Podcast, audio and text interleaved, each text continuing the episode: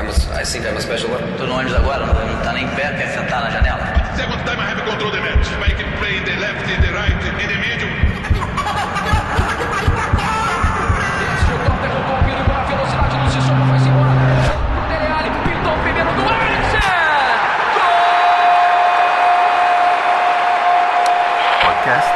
Tempo de Bola. Senhoras e senhores, sejam todos muito bem-vindos a mais um Tempo de Bola, o seu podcast semanal, o seu podcast favoritaço sobre futebol, invadindo a área mais uma vez, mais uma semana, para um dos nossos episódios periódicos por aqui, sempre com muito futebol em alto e bom som para vocês. Como é que foi o final de semana, hein? Foi um final de semana de muito futebol, de muitos gols, de muitos jogos maneiros e incríveis?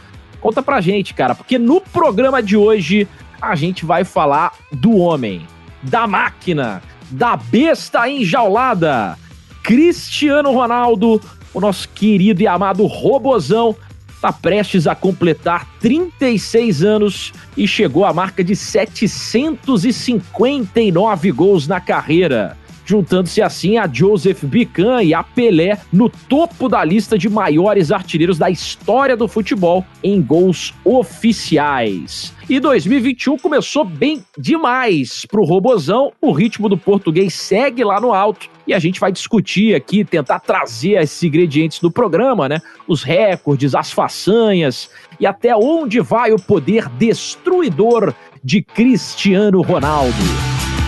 E por falar em destruidor, no Flamengo, o trabalho de Rogério Ceni vem implodindo. Já são duas derrotas consecutivas no Campeonato Brasileiro e três jogos sem vencer. Será que a briga pelo bicampeonato foi pelo ralo? O Flamengo, nesse momento, vai despencando aos poucos na tabela e certamente tem muito pano para manga para a gente discutir aqui no programa de hoje. E como de costume também, aqui nos nossos programas, teremos hoje mais uma pergunta de um dos nossos apoiadores. Hoje é a vez do Carlos Eduardo Souza mandar o seu questionamento para a gente tentar matar no peito e guardar no fundo da rede. E se você quer fazer parte do nosso clube de apoiadores do Tempo de Bola e também enviar sua pergunta aqui pra gente, acesse agora apoie.se barra Tempo de Bola. Nossa família tá crescendo por lá, a gente tem já os nossos torcedores, apoiadores fiéis e lá você vai encontrar várias vantagens maneiras. Essa, inclusive, é a principal forma, a principal maneira de você ajudar e apoiar o nosso trabalho, permitindo que a gente possa investir cada vez mais aqui em conteúdos originais e inovadores para vocês, beleza? Acesse lá apoia.se barra tempo de bola, apoia.se barra tempo de bola e dá aquele confere em todos os nossos planos e metas, tá tudo bem destrinchadinho lá para vocês conferirem. O link, inclusive, tá aqui embaixo na descrição desse episódio, você também encontra nas nossas redes sociais, é bem fácil chegar até lá. Agora chega de conversa, chega de lero-lero, hora da gente escalar o nosso time que vai para campo. Bora para nossa escalação de hoje. Ah, e hoje com o time completo, claro que eu sempre começo por ele, né? Porque ele é o chefe, cara. Ele é o nosso treinador, o nosso coach. Coach de pessoas, né? Isso foi tema, inclusive, do último Fantástico, né? Você confia em coaches? Anderson Moura, tudo certo? Por mim tava tudo preso e, e jogava a chave fora ainda. Pra ficar penando lá. Boa noite para todos, bom dia, boa tarde, boa noite para quem tá escutando a gente, para vocês também, Fernando, Otávio, todo mundo participando aqui com a gente. É, quero que o negócio de coach acabe, mas como eu sei que não vai acabar, a gente tolera, né? A gente vive sabendo que existe, como diria o outro, né? Esses caras se valem da, daquele ditado de que todo dia acorda um malandro e um otário. Pelo visto, mais otários do que malandros, senão eles não estavam fazendo sucesso. Mas como treinador de futebol com bastante saudade, né, de, de ir ali para a beira do campo, porque só vou voltar a treinar em abril. É, não estamos num lockdown tão restritivo assim aqui, é, aqui assim em Toronto, mas de qualquer forma não não tô podendo treinar. Sigo só meus outros dois trabalhos sem, sem poder exercer o terceiro. Mas vamos, vamos para cima. Hoje vou tentar me controlar. Já tomei aqui um, um, um, suco de maracujá, porque Hoje é pra perder a disciplina aqui. Calma, calma. Acho que você vai precisar de um retiro espiritual, viu, Anderson Moura? Tal qual fez o nosso meio de campo. Ele que eu falei aí alguns programas atrás, que era um eremita do pântano, o cara resolveu virar realmente um ermitão, né? Ele acabou de retornar suas aventuras no meio do mato. Ele que é quase um Richard Rasmussen do tempo de bola, Otávio Índio Rodrigues. Ô, Indião, tudo certo, Indião? Como é que foi esse, esse seu retiro espiritual? Foi maravilhoso, foi muito bom, cara. É, contato com a natureza, né? Sempre bom.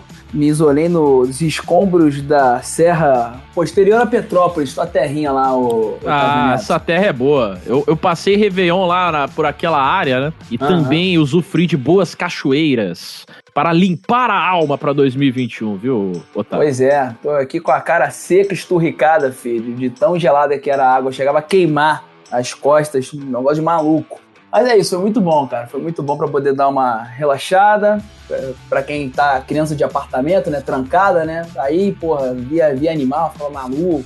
Tocava, via, via borboleta, tirava foto, né? Negócio assim, parecia que tava descobrindo o mundo, né? Porque eu não saía de casa, não saía de casa, né? Esse negócio, de, o cabelo não corta, é, contato com a civilização e com a natureza não existe. Mas é isso, só vendo futebol e falando merda com vocês aqui. Tá bom. Ah. Pra cortarmos o cabelo do Indião, vocês já sabem, apoia.se barra tempo de bola, a nossa última meta, paga o corte do cabelo do Indião, ele vai raspar, cara, ele vai ficar careca. Então a gente tá, ainda tá esperando um shake árabe que vai chegar lá e vai depositar o dinheiro. De, e como e vai... a vacina só vem em 2022 pro meu grupo, né? Porque não tem nem meu grupo, né? No plano de saúde, não tem. É depois do último grupo. Então só vai vir em 2022, tem chance ainda dos 20 mil serem coletados. É verdade, é verdade. Mas ó, a gente que é de Nikit, há uma esperança aí, né? Porque estão dizendo que a vacina vai chegar primeiro aqui, né? Viva a cidade de Niterói! Já bloqueou, rapaz. Ah, é? Ih, rapaz. Segundo a conversa entre Axel Grael, prefeito de Niterói, e Dória, o governador lá que comanda lá onde está tá o sabendo legal o nosso, nosso, a nossa vacina será dada ao Ministério da Saúde, tem que ser exclusiva. Então é um plano federal. Niterói não vai poder sair na frente, apesar de ter participado dos testes da fase 3. Complicado, ah, né? Isso, isso é muito triste, viu? Porque Niterói fez a sua parte, fez a Niterói sua parte, foi. mas o, o governo federal quer atrapalhar a nossa vida, né? Tô impressionado aqui com o nível de informação do Indião. É um, um boletim aqui, né? Aqui tem informação, viu? Aqui você fica informado não só de futebol, mas também de assuntos referentes à sua saúde. Quem sabe a sua cidade também, páginas policiais. Temos aqui Otávio Índio Rodrigues com boletins ao longo desse podcast. E temos ele também, né? Que já foi mais alto astral, né? Está um tanto quanto com uma tromba de elefante. Não, não deveria. Não deveria. Fernando Campos, ô Dona. Tudo bem, Dona? Muito boa noite. Boa noite. Muito boa tarde. Boa tarde. Muito bom dia. Bom dia. Todos. A gente não sabe, né, qual, qual horário que as pessoas estão acompanhando o nosso tempo de bola. Hoje tô. Acho que hoje o programa vai ser um pouco pesado, entendeu? Entendi. A gente vai se exaltar um pouco com os temas, a gente vai ter um tempo de bola para lá de polêmico. E para completar, eu acabei de ser mordido pelo cachorro que da isso? minha esposa. Então, então, assim, é um escorpião. É, é, por conta disso que eu tô assim. Eu tô assim, chocado com o que acaba de acontecer.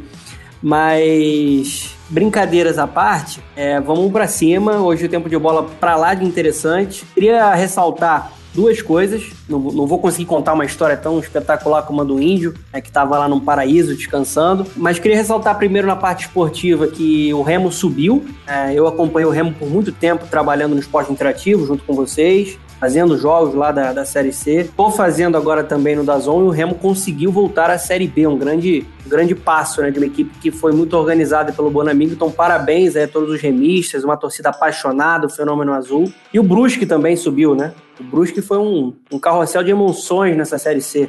Chegou a tomar de 8 no Volta Redonda nessa fase final, mas conseguiu se recuperar, também está classificado para a Série B. E ressaltando também para a gente começar esse trabalho é o impacto do Luxemburgo, né? O Vasco conseguindo uma grande vitória né, para cima do Botafogo e a gente vê um, um, Vasco organizado, um Vasco que a gente não viu até tão ousado, tão ofensivo com o próprio Ramon. Um Sapinto eu não falo, porque é um dos piores técnicos que já passaram por, pelo Vasco da Gama. Mas só para falar que o Lucha tá de volta, né? O Lucha tá fazendo um bom trabalho nesse início aí no Vasco. Vai tomar antirrábica, viu, Fernando Campos? Inacreditável o que Se cuida. aqui, Inacreditável. Ai, dito isso, meus queridos, bora pro jogo!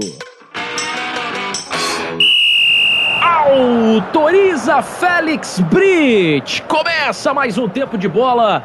Bora para os 45 minutos de tempo regulamentar aqui no programa de hoje. Começando mais um podcast pra valer. E a nossa posse de bola, ela começa na Itália. A Itália, mais precisamente em Turim onde Cristiano Ronaldo segue sendo o dono da bagaça toda. No último final de semana, contra o Sassuolo, o Robozão chegou aí à incrível marca de 759 gols oficiais na carreira e, inclusive, viralizou mais uma vez, graças a outro desses lances onde ele voa, né?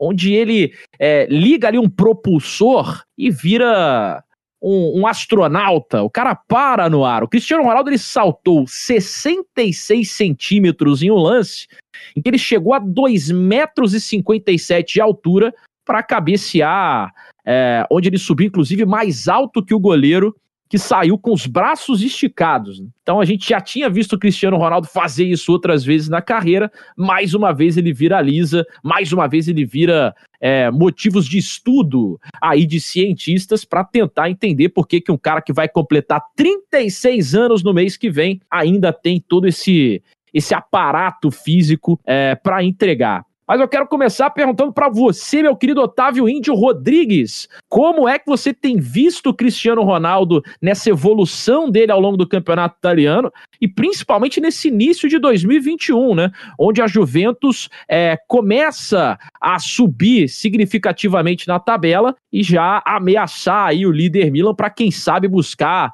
é, mais uma estrela de ouro, mais um deca campeonato para a Juventus? Cara, eu tô vendo com muitos bons olhos, porque eu não sei o que os amigos acham, mas das, de todas as temporadas do CR7 na Juve, eu, eu acho que ele tem tido essa a mais regular, né? Não vou dizer que é a melhor temporada dele, porque não terminou ainda, né? E na, na primeira temporada com o Alegre, que ele ganhou o prêmio de melhor do campeonato italiano e tudo mais, ele teve aquele jogo histórico na Liga dos Campeões contra o Atlético de Madrid, que ele marca três gols e foi muito marcante. Mas ele está sendo muito regular e no momento de transição da Juve que não está tão bem, ele está sempre acima do que a Juve está entregando. A Juve está melhorando de, de, de passo a passo, né, piano a piano, como diz lá na Itália. E, cara, ele tem sido fenomenal, por mais que ele nem sempre esteja seja ativo, participe diretamente dos gols.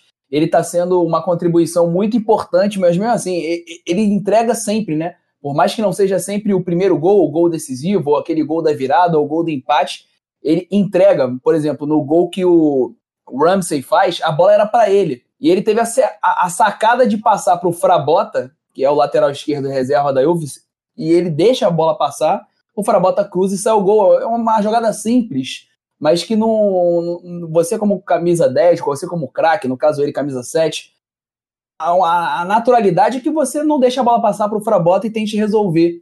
Ele deixou passar, ele viu que o Frabota ia chegar desmarcado para cruzar e fazer o gol da virada. Ele faz o terceiro gol no último minuto, lá nos acréscimos, já num arranque incrível, domina a bola, leva até o gol, chuta muito bem. Já tem, pô, 35 anos, então é, é, um, é um fenômeno, cara. E são 19 gols em 17 jogos nessa temporada.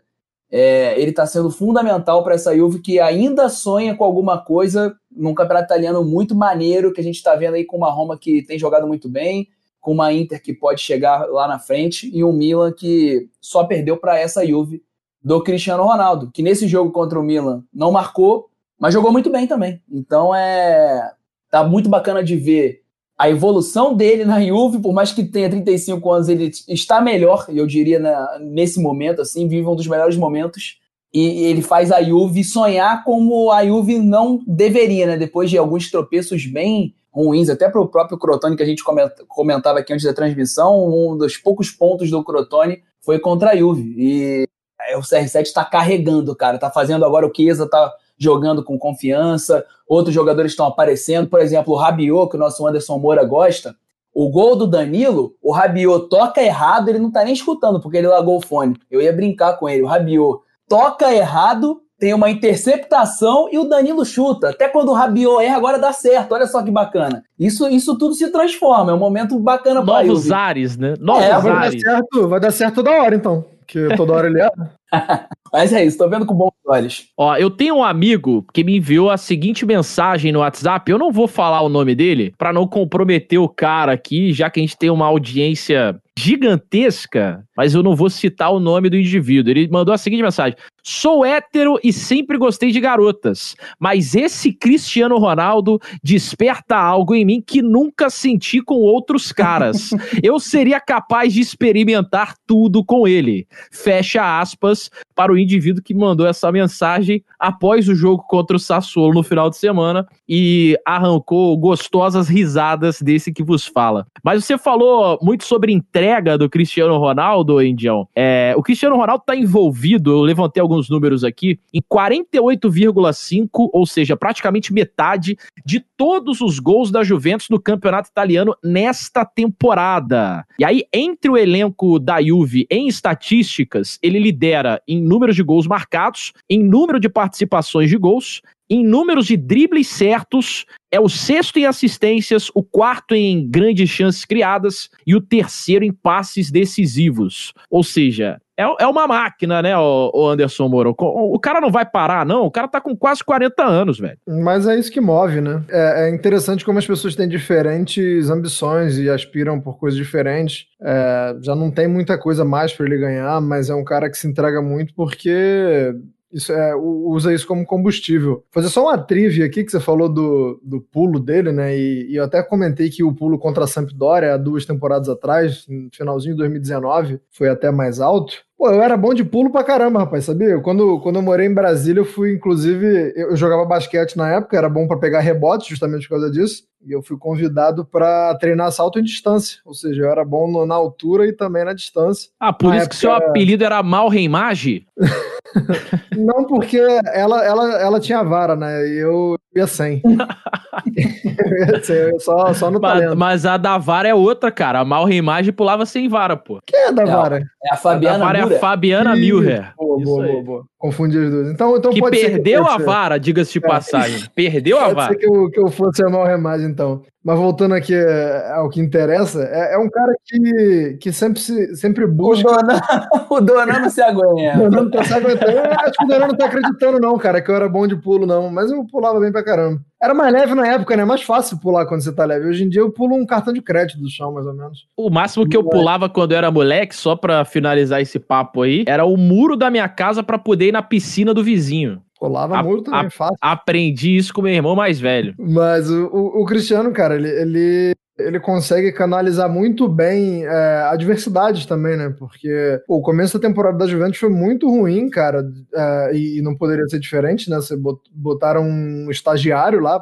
para comandar, e mais do que nunca ele teve que demonstrar a liderança dele, demonstrar que ele, que ele agrega não só individualmente e, e- e como o Otávio falou, acho que isso faz muita diferença, principalmente para dois jogadores. O primeiro é o Frabota, né? Que, porra, o menino começou a temporada sem saber se ia ser aproveitado pela Juventus, né? Porque a Juventus tinha como outra opção o Luca Pellegrini, que acabou sendo emprestado. E o, e o Frabota joga ali na. joga próximo, né? O Cristiano, digamos assim. Joga como um ala ali pela esquerda, e o Cristiano acaba dando muita confiança para ele, o outro é o Chiesa. Que, que o Otávio também já, já citou, o o Chiesa tá muito confiante, cara, é impressionante.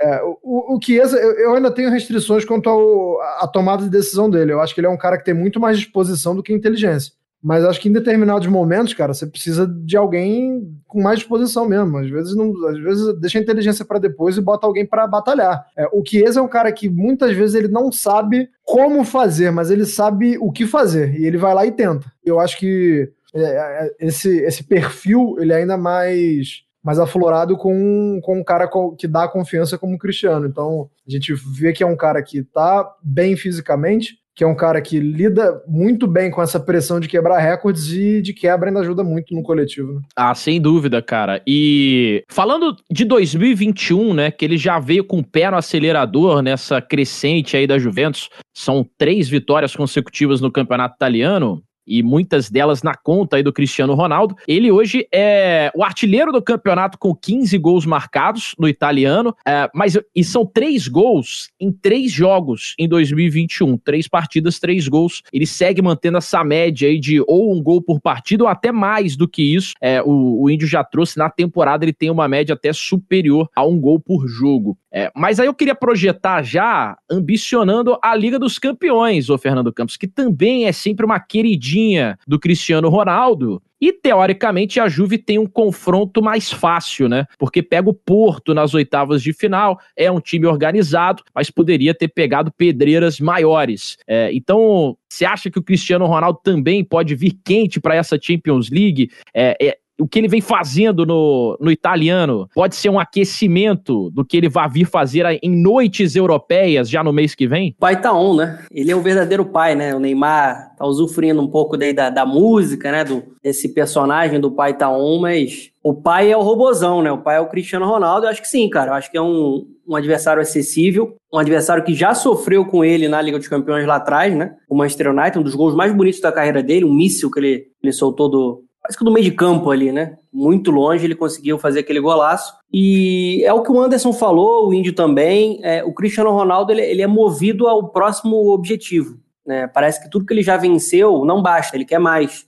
E, e por isso ele, ele tem a dimensão, por isso ele gosta de falar que ele, o Messi também, mas como assunto ele, está no Olimpo do futebol. Ele é um dos maiores de todos os tempos, é um deus do futebol. Um cara que tem a parte mental muito forte, nunca vi nada semelhante dentro do futebol e no esporte. Para mim, né, nessa questão de estar tá sempre preparado, de se moldar um, um campeão, um triturador de recordes, um recordista, ninguém bate ele. Falando de um cara que vai fazer 36 anos, cara.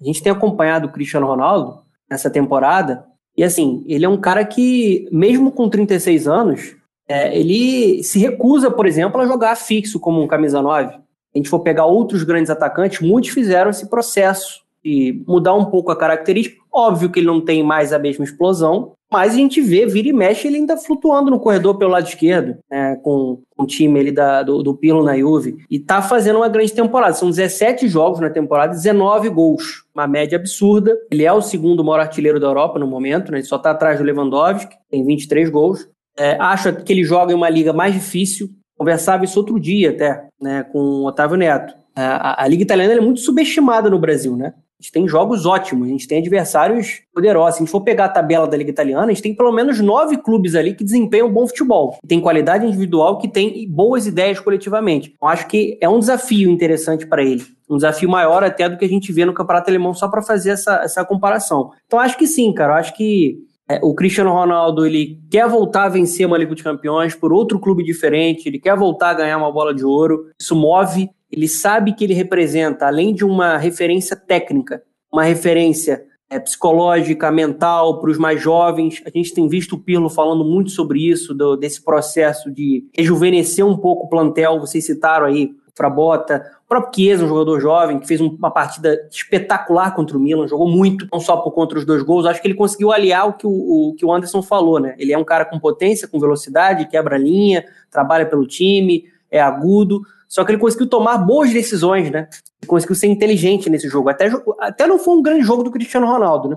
No, nesse clássico. Mas a, a, confiança que ele passa para os outros jogadores, então, é, é, muito importante. Eu acho que ele sabe exatamente o que ele representa para o futebol e acho que ele sabe exatamente o que ele representa para esse projeto. É, então, vai buscar mais uma Champions e se dependesse só dele, eu acho que a Juve já tinha até levado, cara. É, e eu acho que tudo isso que a gente falou aqui agora é, acaba sendo um estímulo pro, pro Cristiano Ronaldo, né? Porque a, a Juventus está em um processo de é, rebuild, né? Tá em um processo de reconstrução, é, desde a chegada do Pirlo e, e, de jovens jogadores. Quando o Cristiano Ronaldo foi contratado, o, o cenário era outro, né? Então, é, eu acho que isso também é um, um grande estímulo para ele, para ele ser um, um mentor para essa molecada e aí, pô, a gente tem vários é, jogadores vocês já mencionaram aqui, né? O caso do Chiesa, do Frabota, é, do Kulusevski, é, de, de, de jogadores jovens desse elenco da Juventus que você tem em todas as posições. E ele, pô, provar que aos 36 anos de idade ele pode levar esse time que está se reconstruindo a, a, algo mais, mais alto, né? Mais um capítulo ali que ele pode dar um check dessa lista de, de conquistas pessoais e, e coletivas dele também, né, Índio? Sim, é, eu acho que se ele conseguir o que o Donan falou aí, se ele conseguir buscar essa Liga dos Campeões num, num time que não ganha desde 1996, é, é, o que o Anderson também falou, é ele buscando sempre desafios e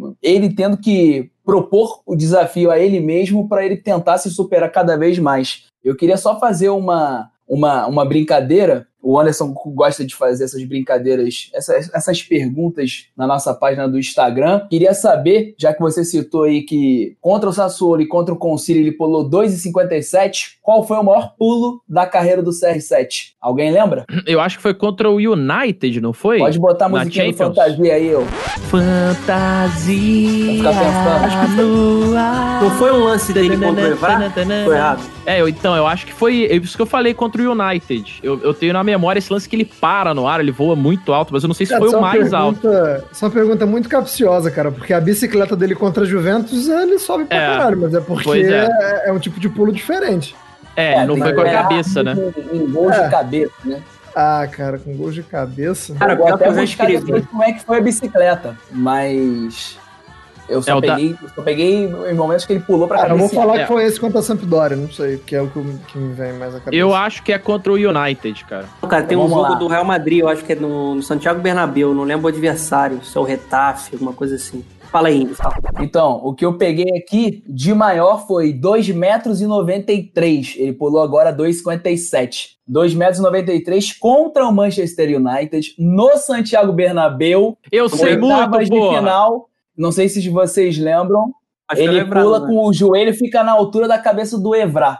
É Ah, isso, viu? aí. Isso aí. Eles misturaram Bernabéu e United Liga dos Campeões. É isso aí, oitavas de final. Não, Mas só- eu essa- falei que era United, que era que contra o United na Champions, eu falei. Se complementaram as respostas. Foi em que temporada? Essa foi a temporada 12 e 13, uma temporada antes de lá décima. E ele tá pulando 2,57 com quase 36 anos, só pra reforçar o, o que a gente tá falando aqui do, de como o cara é. E sem fazer força, hein? E sem Sem fazer fazer força. Essa posição entrou no top 3, essa agora contra o Sassuolo. A posição número 2 foi aquele gol contra o País de Gales na semifinal da Euro 2016, 2,65. O gol A contra da a Sampdoria, Sampdoria não aparece nem, entre- nem no top 10, viu, Anderson? Não, perdeu um por um centímetro agora, só que não foi gol, né? Essa, esse pulo contra o Concili não foi gol. Não Se foi considerar gol. apenas gol, a do É que Anderson esse foi impactante que o. Concili saiu com, com as mãos, né?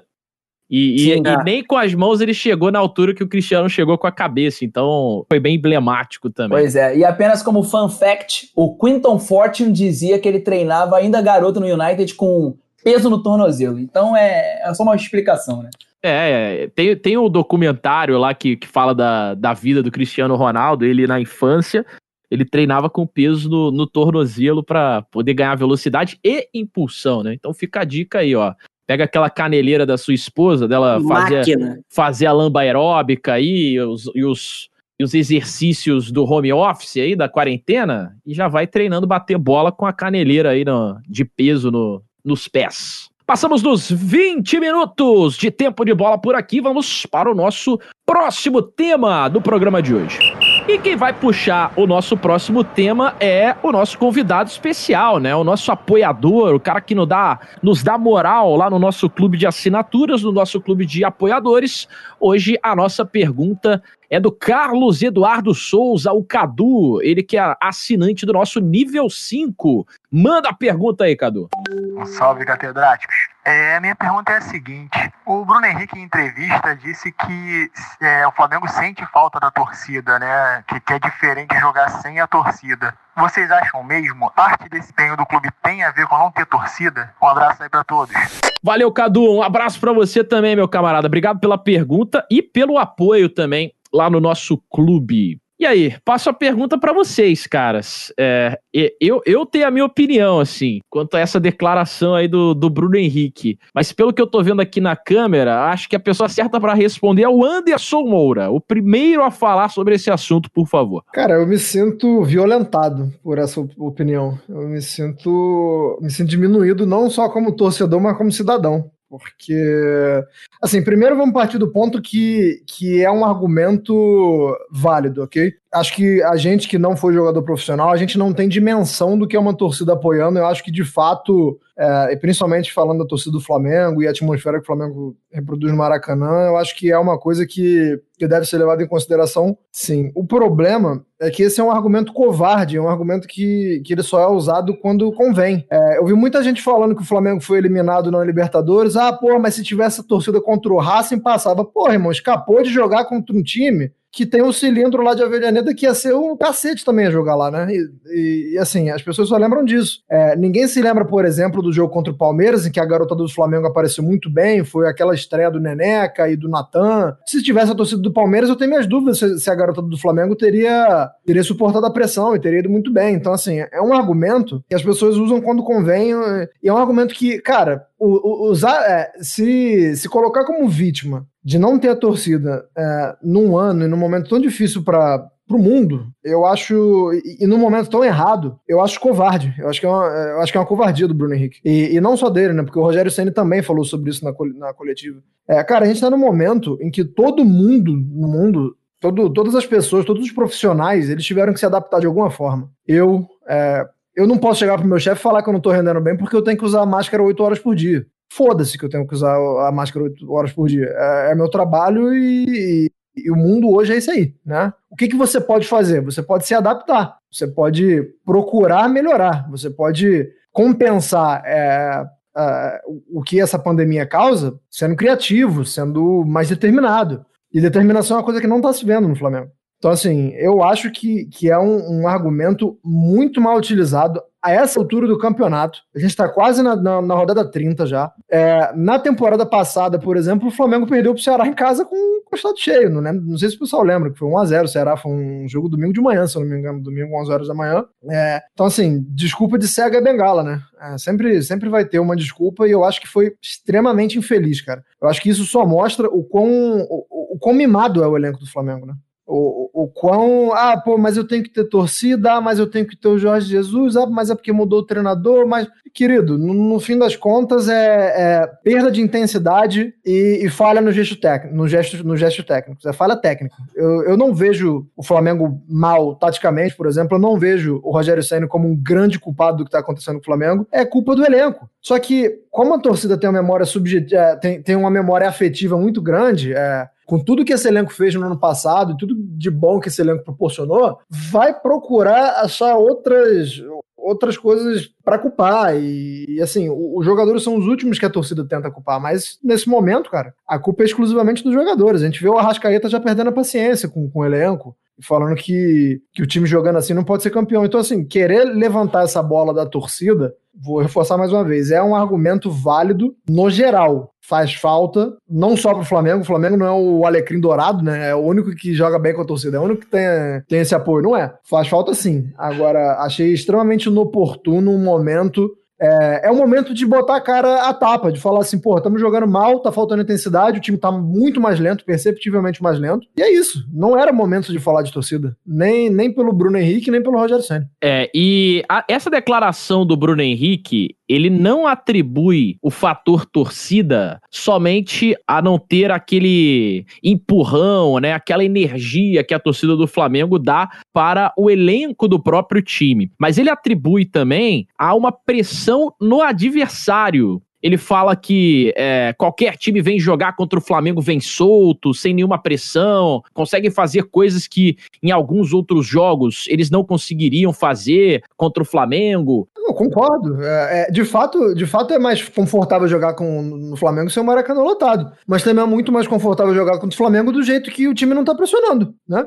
Só que uma coisa dá para você trabalhar, a outra não. Né? Você não vai conseguir botar a torcida agora. Então esquece isso. Então, é, você foca no problema que você pode solucionar, meu amigo. Se você não pode solucionar a questão da torcida agora, esquece. Pode solucionar o problema da pressão? Pode solucionar o jeito como o Flamengo tá deixando o adversário jogar confortavelmente? Pode. Então foca nisso. É, responde aí pra gente a pergunta, então, Otávio Rodrigues. Eu tenho a impressão é, de que o Bruno Henrique, ele, ele é um dos caras que mais fala do Jorge Jesus também, né? É, em todas as declarações, todas as coletivas, ele sempre toca no assunto Jorge Jesus também.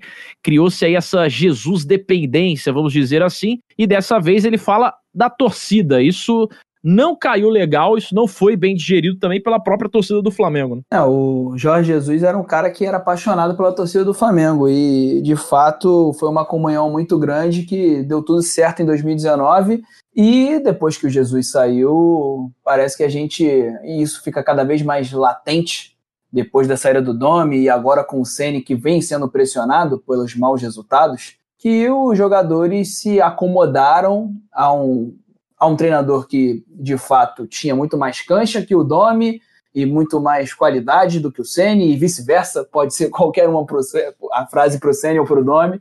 E esse cara que conquistou tudo é, deixou um deserto de ideias, né? Como, fala, como se fala no futebol manager. Não tem mais nada aqui, né?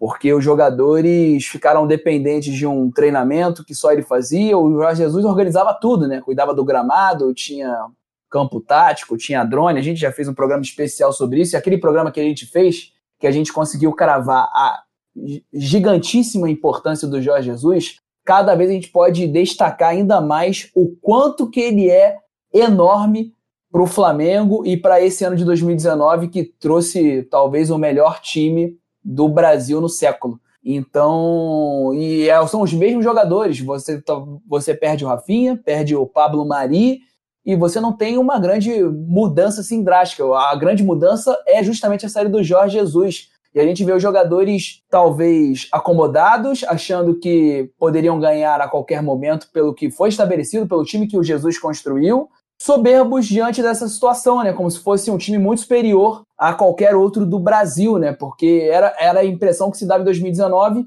e esses caras não conseguiram superar o Jesus e não conseguiram absorver novas ideias de, dos treinadores que, que vieram, né? E muito se colocou a culpa no Domi e talvez agora muito se coloca a culpa no Sene, mas é uma parcela que tinha que ser melhor distribuída, tanto para jogadores quanto para preparação física que ficou logo após que o Jesus saiu, e também para a diretoria que demitiu o Pelaipe, para o Landim, que também só aparecia nas vitórias, ou o Marcos Braz, agora que virou vereador. Então, é, não dá para você ficar só lamentando Jesus, tem que voltar a trabalhar. Esses jogadores estão, não, não diria que estão vivendo do nome, mas estão vivendo do que já ganhou. Só para terminar o, o meu comentário, eu lembro de uma entrevista do Philip Lahm, vencedor uma vez em 2013, da Tríplice Coroa na, na, na Europa, em que ele fala que era muito difícil você continuar ganhando. Vencer tudo é muito difícil e continuar ganhando novamente é ainda mais difícil. Porque você ganha, e aí você na temporada seguinte vai na Liga dos Campeões, você vai encarar o Barcelona, vai encarar o Real Madrid, vai encarar a Juventus e tantos outros clubes gigantes do futebol europeu.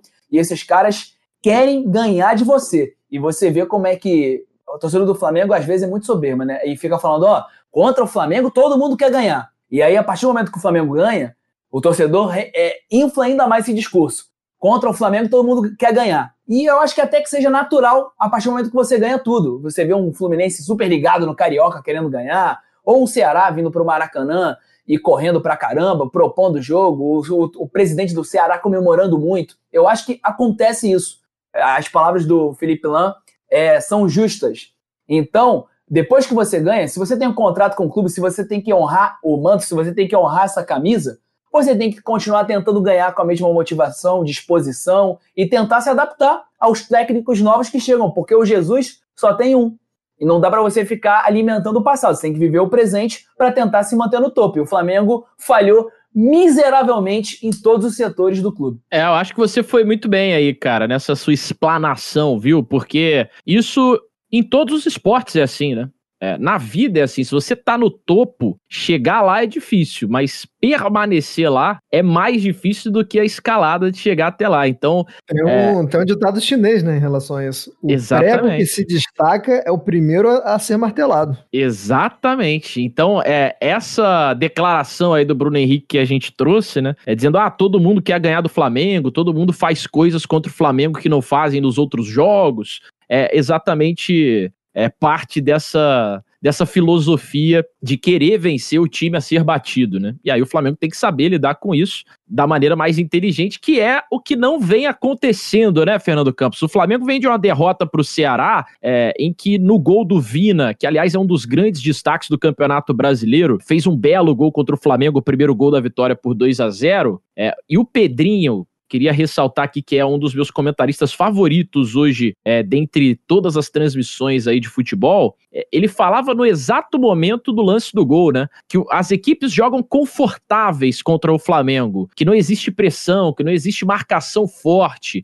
que o Flamengo deixa o adversário jogar com conforto. Então não dá pra gente atribuir esse conforto ao simples fato de não ter torcida, né? Parece que é algo que o Rogério Ceni tem que ajustar, que os jogadores precisam corrigir dentro de campo, né? Que que você pensa, dona? Então, acho que esse problema da, da falta de pressão não é só da era Rogério Senna, né? Isso já acontecia com o Domi, já era um grande problema. Porque a chave do sucesso na parte tática, acho que um, não a chave, mas com certeza um fator relevante na parte tática do sucesso do Flamengo em 2019, era a pressão que esse time conseguia entregar sem a bola. Era um time que não deixava o adversário respirar. Então, por isso, o adversário que ia até o Maracanã ficava com medo, ficava né, sem saída, porque o Flamengo conseguia ter uma imposição dentro de campo. Porque tem tecnicamente os melhores jogadores, é o melhor elenco, o elenco mais caro do Brasil, e porque a atitude dos jogadores também fortalecia, fortalecia isso. É, eu acho o seguinte, cara, só para entrar um pouco nessa declaração do Bruno Henrique, eu acho que ela é uma declaração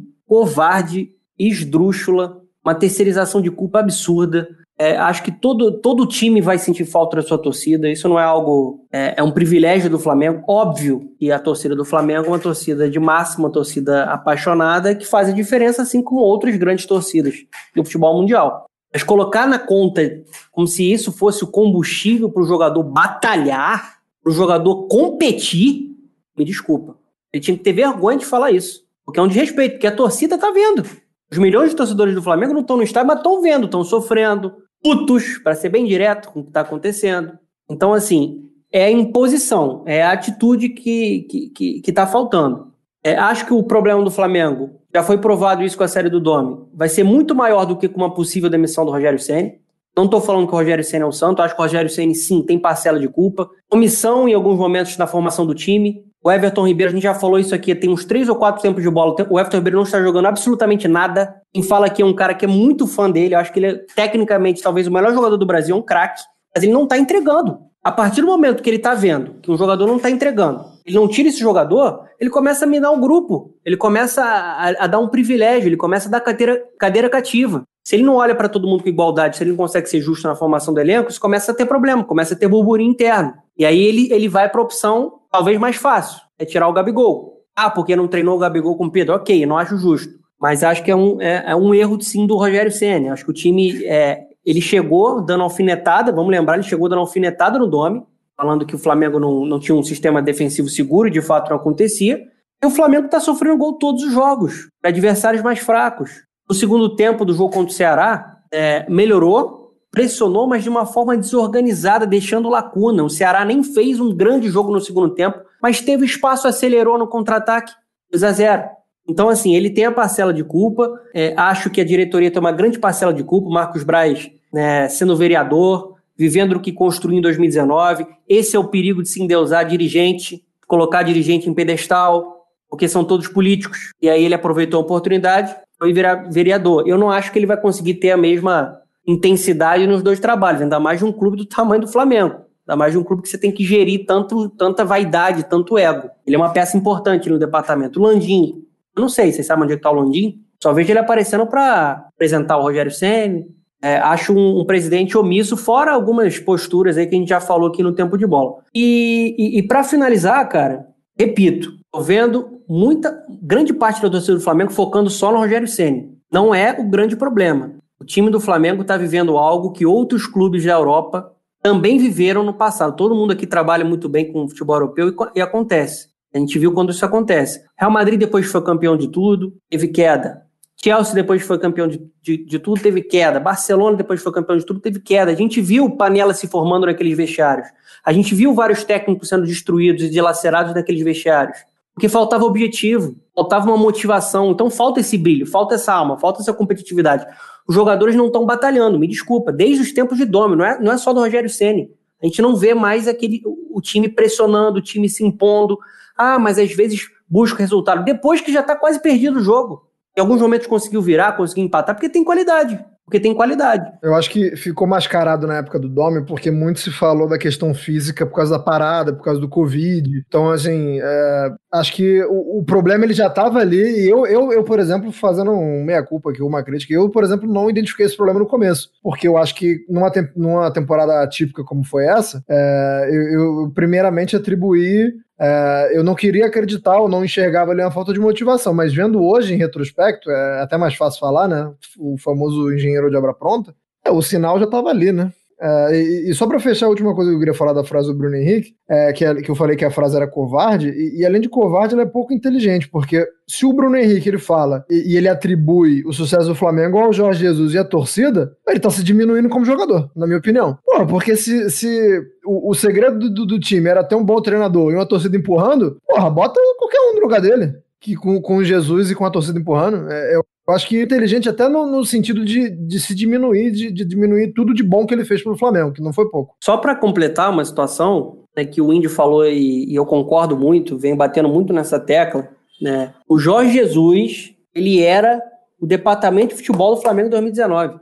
O, a chegada do Jorge Jesus, primeiro que a chegada do Jorge Jesus não foi pensada, ele foi oferecido assim como foi oferecido é, para o Vasco e também para o Atlético Mineiro. Aí apareceu a oportunidade, tanto que o, o, o, próprio Landim já falou que não sabia que era Jorge Jesus. Só para a gente ter uma noção do líder do Flamengo, do conhecimento de futebol do líder do Flamengo. Acho que o Marcos Braz com certeza conhecia, né, mas não foi uma procura pensada do que, do que esse cara pode contribuir para o Flamengo. Quando ele chegou, ele teve carta branca e ele conseguiu organizar tudo. Ele conseguiu motivar os jogadores, que é um trabalho difícil, de, de gestão, ele conseguiu é, mudar o gramado, ele conseguiu é, melhorar a estrutura do clube, ele conseguiu se fechar, blindar para a gente ver um Flamengo mágico. Isso acabou. Jorge Jesus não está mais no, no, no Flamengo. Ele merece, é um, um ídolo, para muitos, maior treinador da história do clube, é um dos maiores, está ali no top 3 no mínimo. Mas assim, não dá para o Flamengo ficar para sempre esperando o retorno do Jorge Jesus. Esse clube precisa seguir competindo eu tenho certeza que o torcedor do Flamengo não estaria revoltado se estivesse vendo o Flamengo competir. Está faltando, sim, competitividade. Acho que está faltando jogadores também puxando essa responsabilidade. Eles têm que falar, não tem que falar do Jorge Jesus, da ausência da torcida, da pandemia. Tudo isso é um contexto que espanca o futebol brasileiro, no nível técnico. A gente está vendo o que está acontecendo, mas é, esse time pode doar muito mais e não pode ser covarde ao ponto de colocar só o, o Rogério Ceni como protagonista, como o responsável e o cara que vai ser o, o, cara da caça às bruxas aí, porque vai ser mais uma vez o imediatismo bater na porta. É, e eu meu fico... último pitaco, oh, tá, tá rapidinho, uma frase só. É, essa bola de neve tá rolando desde a época que o Jesus já estava aqui no Carioca na volta da pandemia. O Fluminense corria muito mais que o time do Flamengo. Eu não sei se o time já estava desanimado por conta da já provável saída do Jesus, né? Que já estava anunciada nos bastidores, mas não tinha sido revelada para todo mundo ainda. Essa bola de neve tá rolando desde lá. É, eu ia falar um pouquinho sobre a, essa esquizofrenia do futebol, né? É, o Rogério Ceni há, três rodadas atrás era o grande nome para o Flamengo, era o cara a, a, ser contratado mesmo, dentre os melhores treinadores do Brasil. A mesma coisa pro Fernando Diniz, né?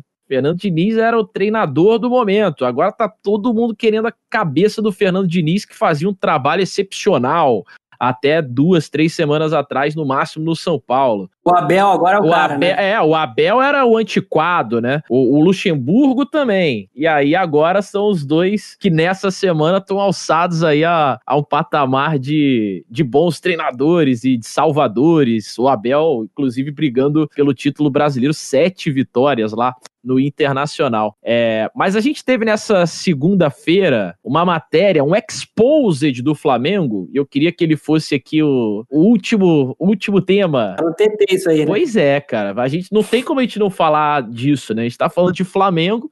A gente aqui não é um programa de. um podcast de fofocas, mas a gente pode tentar tirar algum suco aqui dessa laranjada, cara. Porque o que aconteceu foi o Vene Casagrande, que é um dos principais, se não o principal setorista do Flamengo e que tem muitas fontes lá dentro do clube, ele trouxe uma matéria muito completa, tanto no, no YouTube dele, no canal do YouTube, quanto também no jornal O Dia, falando é, sobre atrasos constantes do elenco, é, grupos que são chamados de Panela 85 e Panela da Igreja. Um jogador, inclusive, faz parte de dois desses grupos, que é o Diego, e esse seria o maior paneleiro do elenco. E líderes ali, além do Diego, o Arão, o Felipe Luiz, interferindo em mudanças de horário do treino, coisas que incomodam outros jogadores do Flamengo. É citado nominalmente, inclusive, o Gerson, né? Que não teria gostado é, desse tipo de atitude. É, e aí, o Rogério Ceni tem sido conivente com esse tipo de comportamento, algo que já vinha da época do Jesus, mas o Jesus não permitia, né? Em uma outra matéria que saiu agora recentemente, é, também nessa noite de segunda-feira, no jornal Extra do Globo, algumas declarações e aspas do Jesus, quando solicitado, né, de mudança de horário de treino é, para comemorar aniversário de filho, o Mister disse que não largaria o clube para ver os filhos em Portugal, por exemplo. É, se o treino acabava e os jogadores queriam é, mais treino, ele dizia: virou treinador agora, acabou o treino, caceta. Então, assim, vocês acham que tá faltando esse pulso pro Rogério Ceni? É, é algo muito além disso? A crise do Flamengo é realmente jogadores que estão querendo mandar? Como é que vocês enxergaram esse exposed do Fla aí pra gente fechar o, o nosso programa de hoje? Porque passamos dos 45, vamos pros acréscimos já. Cara, só, só entrando um pouco nesse assunto antes dos amigos, é, eu acho que o que acontece, eu primeiro que eu confio nas, nas informações do, do Veneza Casagrande, um cara né, que faz um ótimo trabalho como setorista do Flamengo. Eu acho que isso acontece sim. É, internamente é claro que tem um problema, é claro que tem uma insatisfação. E eu acho que o que pode acontecer um pouco com o Rogério Ceni é que ele teve trabalhos no Cruzeiro, no São Paulo, com problemas internos justamente no vestiário, né? É, ele foi para um, um vestiário do Cruzeiro cheio de, de jogador ali Medalhões, né? Medalhão, são Paulo um pouco diferente, até mais fritado lá pela diretoria do que pelo, pelo vestiário, mas ele é o cara do São Paulo, né? Ele era o, o cara que todo mundo olha de baixo para cima ali no São Paulo. Só que no Cruzeiro ele, ele foi fritado pelo grupo. Então acho que quando ele chega no Flamengo e todo mundo começa a comentar, no Fortaleza ele estava fazendo um grande trabalho. Quero ver no Flamengo, com o elenco milionário. Ele vai ter coragem de botar o Gabigol no banco? Botou, né? Quando o Ceará. Né? Mas eu acho que ele talvez tenha modificado um pouco a forma dele de de ser dentro do vestiário, de ceder mais, entende? Para não entrar na rota de colisão, eu vou ceder. E talvez não seja dessa forma que o grupo esteja acostumado a render. Talvez o Flamengo precise de um cara que consiga, com mais malícia, com mais experiência que o Jorge Jesus tinha, fazer com que esses caras fiquem com a, a pica no shell, tá certo? Como diz o Luxemburgo. Né? Eu acho que talvez ele tenha cedido um pouco mais para não entrar em rota de colisão, para não falarem que ele perdeu o vestiário e acabou sendo muito paisão e o paizão, às vezes, ele tem que dar o carinho, às vezes ele tem que dar o tapa, ele tem que se impor. E olhando de fora, eu tenho essa impressão. Não sei o que, que os amigos ele acham. Ele foi no caminho contrário do Domi, né? Porque o Domi foi completamente inflexível e perdeu o grupo assim, né? Que é crendo nas suas teorias, no que ele pensa de futebol e isso foi um, um, um, contraponto muito forte que provavelmente a diretoria deve ter pedido ao Ceni, né? Porque o Domi foi o primeiro que foi é, fazer a sucessão para não termos viúvas do Jesus. Só que falhou e agora o Ceni, completamente no sentido contrário, também vem falhando, né? Até quando a gente vai lembrar aí, nosso apoiador Marco Gil vai, vai se lembrar que depois da saída do Sir Alex Ferguson do Manchester United, o Manchester United demorou muito para poder ser minimamente confiável. E até hoje o nosso torcedor aí do United reclama do Solskjaer que tem um bom desempenho nessa temporada. Até quando o United vai ser refém viúva do Ferguson? Até quando o Flamengo vai ser refém do Jorge Jesus? O Domi era inflexível, foi fritado. O Ceni é paizão. Vai ser fritado pela imprensa pela torcida também? É só os treinadores que têm culpa? Não é possível, gente. É, tem, tem um ponto em comum, né? Aí. A culpa do elenco. É, você pode botar qualquer um treinador, pega o Tite da seleção e bota lá. Se, se pega muito pesado, se puxa muito, vão reclamar. Se, se dá espaço, vão montar. Então, assim, é, é por isso, cara, que eu evito muito focar no Rogério Senna. De verdade. E, e pela questão tática também, o, cara, o Rogério Senna não fez nenhum tipo de maluquice, nenhum tipo de revolução tática. Não tem o que o jogador do Flamengo falar assim, porra, mas porque com Jesus era assim? Assim, taticamente, cara, a saída do, do time é igual, é, a, a, tentativa de jogar com os laterais mais abertos, com o Aaron fazendo ali, é, voltando para começar esse início, com o Gerson um pouco mais à frente, é tudo mais igual. Então, assim, eu evito muito, cara, falar do Rogério, porque. Não sei, cara. Eu acho que, que, que o problema é muito maior. Eu, é, é, claro que o, o, Rogério tem, como vocês falaram aí, a, a, a responsabilidade dele, né? É, assumiu o trabalho sabendo de tudo isso. Agora, como diria o outro, Aturo, parabéns, né? Se chegou no Flamengo sabendo disso, agora aguenta. Mas eu acho que, que o problema tá muito mais nesses grupos. É, é, entrando ou não nos detalhes que o Vene traz, é, tá nítido que, que o grupo se, se blindou de uma forma que seria difícil para qualquer um treinar e qualquer um comandar o clube. E, cara, quando isso acontece, mas o time entrega, dá para você ir relevando, né? Dá para você ir relevando. Ah, o time pô, quer treinar mais tarde, mas chega lá contra o Ceará enfia três. Agora, quando o time não faz isso, chega contra o Ceará e contra o Fluminense, é, e aí, com todo respeito ao Fluminense e o Ceará, inclusive, o, ambos fazem campeonatos é, talvez melhores do que se, se, se, presumia no começo do campeonato. Mas é, é, são jogos muito perdidos pelo Flamengo, né? não só vencidos pelo Fluminense e Ceará, mas muito perdidos pelo Flamengo e o motivo a gente acabou de falar aqui nesses 45 minutos. É sobre fritar o Rogério Ceni. É, os dirigentes do Flamengo já deixaram ele numa super corda bamba, né? Porque notícia do Globoesporte.com, matéria do Felipe Schmidt, que é outro grande setorista também do Flamengo, dirigentes nessa segunda-feira se reuniram na Gávea, é, fizeram o famoso conselhinho do presidente Rodolfo Landim para decidir aí, ó, definir a situação do Rogério Ceni. A princípio ele permanece, mas uma derrota contra quase rebaixado Goiás, Goiás na próxima rodada na Serrinha, certamente é, a cabeça do Rogério Ceni não estará mais no Flamengo na próxima rodada. O Flamengo virou o Game of Thrones, né? É. Tem um anão, tem um anão Diego Ribas, aquela cara de anão do caralho. É parecido até. Tem a, a igreja, falou aí que tem o grupo da igreja, tem também, pois né? É. No Game of Thrones teve os, os pardais lá. Exatamente. Viramos, viramos do Game of Thrones. E, e, todo mundo que acompanha a série sabe que acabou uma merda e é por esse caminho que o Flamengo tá indo. Tá, tá caminhando para essa merda, né? É, os rumores é que são ótimos, né? O Flamengo estaria querendo um treinador mais identificado com a história ah, do clube. É Fala-se em Petkovic e ah, em Juan. São os dois nomes. o Anderson já foi embora.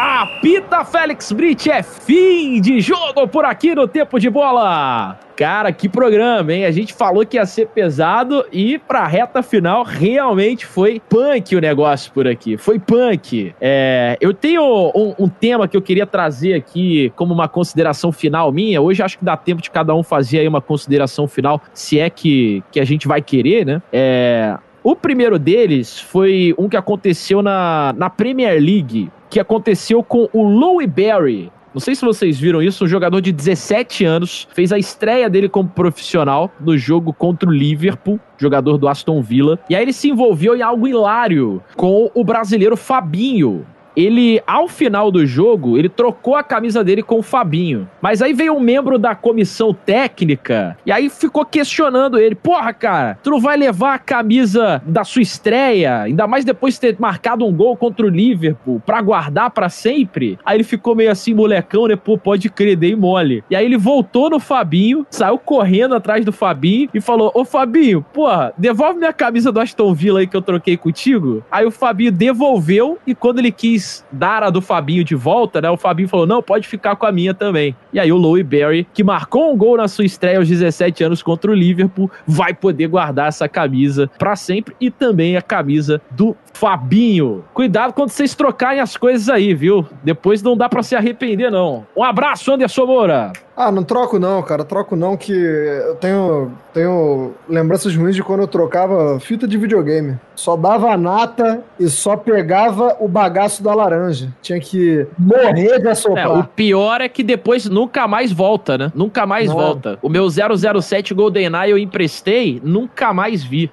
Aí, é, tu Isso dá um jogo é. bom e, e recebe aquele, pô, só, só o bagaço da laranja. Cara, eu vou, eu vou dar um, um destaque aqui que tem um pouco a ver com o que o Bruno Henrique tava falando, de, de, de torcida não ter torcida. É, o Kevin Voland, né, até eu vi essa informação através do Gustavo Hoffman, mostrando que o Voland no, no Mônaco, né, o atacante alemão tá lá no Mônaco, ele em 17 jogos ele tem nove gols e seis assistências. Primeiro que o ponto que eu queria trazer é que, porra, deve ser bom demais jogar no Mônaco, né? Porra, lugar bom, estádio bonito, enfim, deve ser maneiro. Mas o Mônaco, cara, ele tem muito jogador que reclama que não tem a torcida, né, ali. Então, assim, todo mundo vai sempre reclamar, mas o de fato é que quem é profissional vai focar no jogo e tal.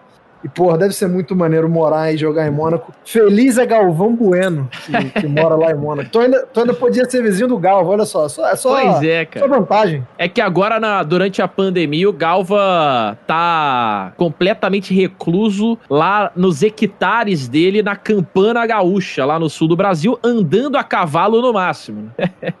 e, e- e produzindo excelentes vinhos, diga-se de passagem. É, você tomou um desses aí, né, Otávio Rodrigues? O que você tem a me dizer sobre o Bela Vista State, esse maravilhoso Pinot Noir do nosso querido Galvão Bueno? Eu aprecio, viu? É isso aí, ficou muito bom. Eu ia comentar sobre isso, mas você tirou da minha língua, né? O, o- caraca, o vinho maravilhoso, 3,5% de álcool. Combinou muito bem com o macarrão ao molho branco que eu fiz lá nos recônditos da Serra Petropolitana. Ficou maravilhoso, cara. Eu marquei o Galva, é, ele compartilha alguns stories, né? Mas fiquei triste que ele, que ele, assim como foi super simpático comigo em 2015 em Berlim, quando eu estava cobrindo a final da Liga dos Campeões, dessa vez ele eh, não, não, não, me, não me avistou. Mas o Bueno Wines passou a me seguir, compartilhou o meu stories. O grande Bueno Wines, comprei na promoção esse Bela Vista Stat. Tava tá ótimo, aqui esperando- 50% no final do ano passado. Eu Exato. Por comprei isso que ele não compartilhou o teu, então, porque tu é canguinha, tu comprou do mais barato, tu compra do mais caro que ele compartilha. Pode, pode eu certeza. comprei, eu paguei o mais caro, o Paralel 81, que é Pa- o melhor dele 31, lá. 31, paralelo 31, 31, é comprei muito esse bom. aí, não bebi Eu ainda não, comprei tá aqui 12 como ocasião garrafas, cara.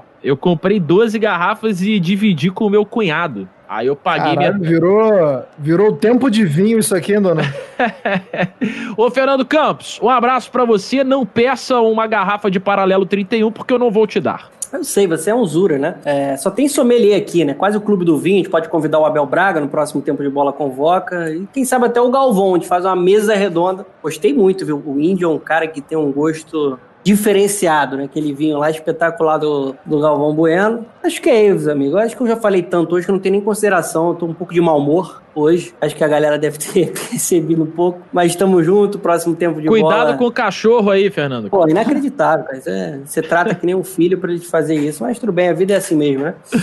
Mas, próximo tempo de bola a gente tá aí. Vamos ver como é que vai ser o semana aí com Libertadores, né? Eu tô vendo aí na sua câmera, Fernando Campos, que tem uma batedeira aí atrás de você. Sim. Vai fazer o bolo pra nós? Isso- aí foi um presente da minha querida e amada, na realidade, avó da minha esposa. E pra mim também, no meu coração, é minha avó. Nos deu esse presente. Uma batedeira. Então você Correto. faça um bolo e manda, mande de presente pra nós. Não, eu posso fazer uma troca. Não tem a troca de camisa aí do, do livro? Eu te dou um bolo, você me dá um vinho do Galvão Bueno. Aí a gente, a gente fecha assim. Então tá fechado. E, tamo junto. No próximo tempo de bola a gente tá aí, vamos ver como é que vai ser Libertadores, Santos e Boca, é Palmeiras e River, quem vai fazer essa grande final. Maravilha, meus queridos. Por hoje é só. Só antes, uma última informação que eu acabei de ver aqui, ó. Haaland é, Nossa, é o primeiro jogador da história da Bundesliga a marcar 25 gols nos primeiros 25 jogos da competição. E olha que a Bundesliga já teve grandíssimos atacantes, né? Então o Haaland é mais um desses centroavantes pra lá de promissores que a gente vai estar acompanhando, claro, muito de perto, viu? Nojento. Olho no Mictarian, hein? Tá voando em 2021. Ah, vai dormir, vai. Ah, depois dessa eu vou embora, viu? Não me surpreende se na próxima bola de ouro o voto do, do índio vi- vir no Mictarian. Um abraço pra vocês. Porra. Obrigado pela companhia. Tu traz o Howard, o cara vem de Mictarian, que nem minhas trocas de fita de Super Nintendo, pelo amor de Deus. Eu Tchau, tchau. Claudinho Beijo nas crianças. Tchau e benção. Até semana que vem. E eu fui!